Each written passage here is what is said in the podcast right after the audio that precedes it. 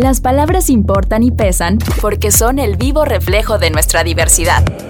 Esto es Palabras en Movimiento con Pablo Vázquez Agüed. Bueno, y es claro que en México hemos carecido de una verdadera política energética consistente y con visión de largo plazo.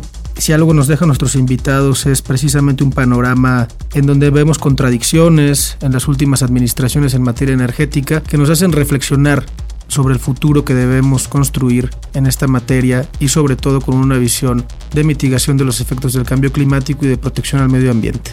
Porque durante los últimos años, el gobierno federal actual ha tenido una tendencia regresiva en el combate al cambio climático y la protección del medio ambiente. Ha tomado decisiones erróneas, como la construcción y adquisición de refinerías sin un verdadero plan de largo plazo, como la modernización de centrales eléctricas de carbón, diésel, gas y petróleo, sin que haya rutas alternativas para consolidar una agenda de energías limpias y renovables, así como la reciente reforma eléctrica que ha propuesto, que ha sido ampliamente debatida y ya comentada por nuestros invitados, que claramente no tiene una visión de largo plazo ni objetivos claros para la consolidación de una política energética de futuro, moderna y eficiente para nuestro país. En palabras en movimiento consideramos impostergable construir una política de Estado comprometida con el medio ambiente y el futuro de nuestro país, una política energética coherente, consistente y con visión de futuro, donde la mitigación del cambio climático sea puesta en el centro de la agenda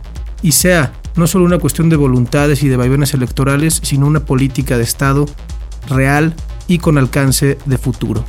México tiene compromisos nacionales e internacionales en la reducción de emisiones. Sin embargo, nos encontramos rezagados en su cumplimiento. El Acuerdo de París es un tratado internacional adoptado por más de 197 países, incluido México, con la finalidad de reducir las emisiones de carbono, adaptarse a los efectos del cambio climático y mantener la temperatura global por debajo de los 1.5 grados centígrados. A pesar de este compromiso, México produjo 736.63 millones de toneladas de dióxido de carbono en 2019, prácticamente el doble del límite global, siendo la quema de combustible el principal generador de emisiones de gases de efecto invernadero. En otras palabras, si otros países siguieran nuestro ejemplo, el calentamiento global no solo rebasaría el límite, sino alcanzaría los 3 grados centígrados.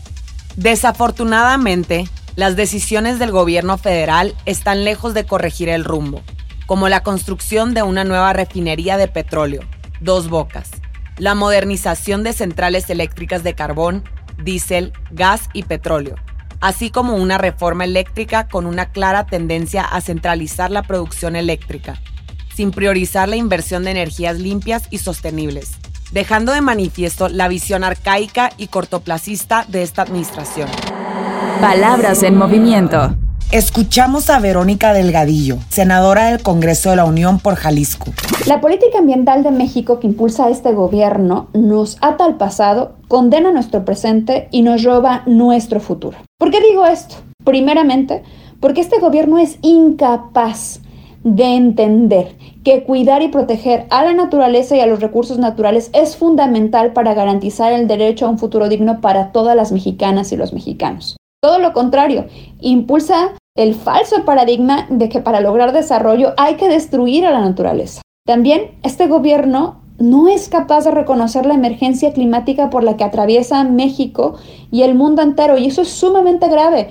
Mientras que los países están asumiendo sus compromisos para poder hacerle frente a la emergencia climática, en nuestro país ni siquiera se reconoce y mucho menos se establece un plan de acción climática para hacerle frente. Además, hay que decirlo, el programa ambiental estrella de este gobierno se llama Sembrando Vidas, un programa que además de demostrar gran opacidad, no sirve absolutamente para nada ni para cuidar al medio ambiente. Al contrario, impulsa el desmonte de las propias selvas y bosques. Y finalmente, la política ambiental de México está ligada a la política energética y las dos están totalmente reprobadas. ¿Por qué? Porque son del pasado, porque la política energética que impulsa este gobierno es a través del uso de los combustibles fósiles y ellos atentan y destruyen al medio ambiente.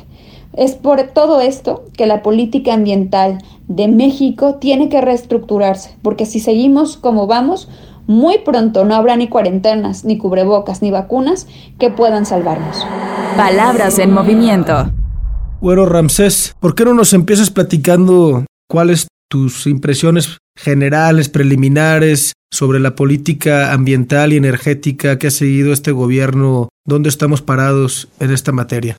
Antes, ahora y en el futuro no existe una política energética en este país. ¿Por qué no existe? Porque cada administración anteriormente, la actual y la del futuro, que espero que no lo vayan a hacer, cada quien ha llegado y ha determinado en un periodo de seis años qué es lo que creen ellos que le conviene al país sin haber una política de largo plazo que diga qué objetivos debemos de tener para poder tener y asegurar la energía. Eso es lo primero que hay que dejar bien claro. Lo segundo, en México no sabemos para qué queremos la energía. Creo que la administración hoy en día sigue la misma inercia, la misma tendencia, solo con la única diferencia que estamos regresando a lo que otros países hace más de 40 años empezaban a hacer. Y en México queremos que las empresas públicas sean garantes cuando estamos viendo que el presupuesto no es el suficiente para cubrir no la demanda del día de hoy, sino la demanda del futuro. Tú decías ahorita que el gran problema de, de nuestro país en esta materia es que no tenemos una política y no tenemos objetivos. En tu opinión, ¿cuáles tendrían que ser estos objetivos de la política energética bueno, primero, en el, en el, sector del mercado de hidrocarburos, hay que dejar bien en claro que México no va a ser autosuficiente en cuanto a combustibles. Número dos, en la parte de gas natural, desaprovechamos en el 2010 cuando estábamos, eh, teníamos una producción alta en las cuencas de Burgos y en puertas gasíferas, y hoy en día están por lo mínimo, cuando menos en el aprovechamiento que se tenía en el año 2010. Tercero, el gas licuado del petróleo.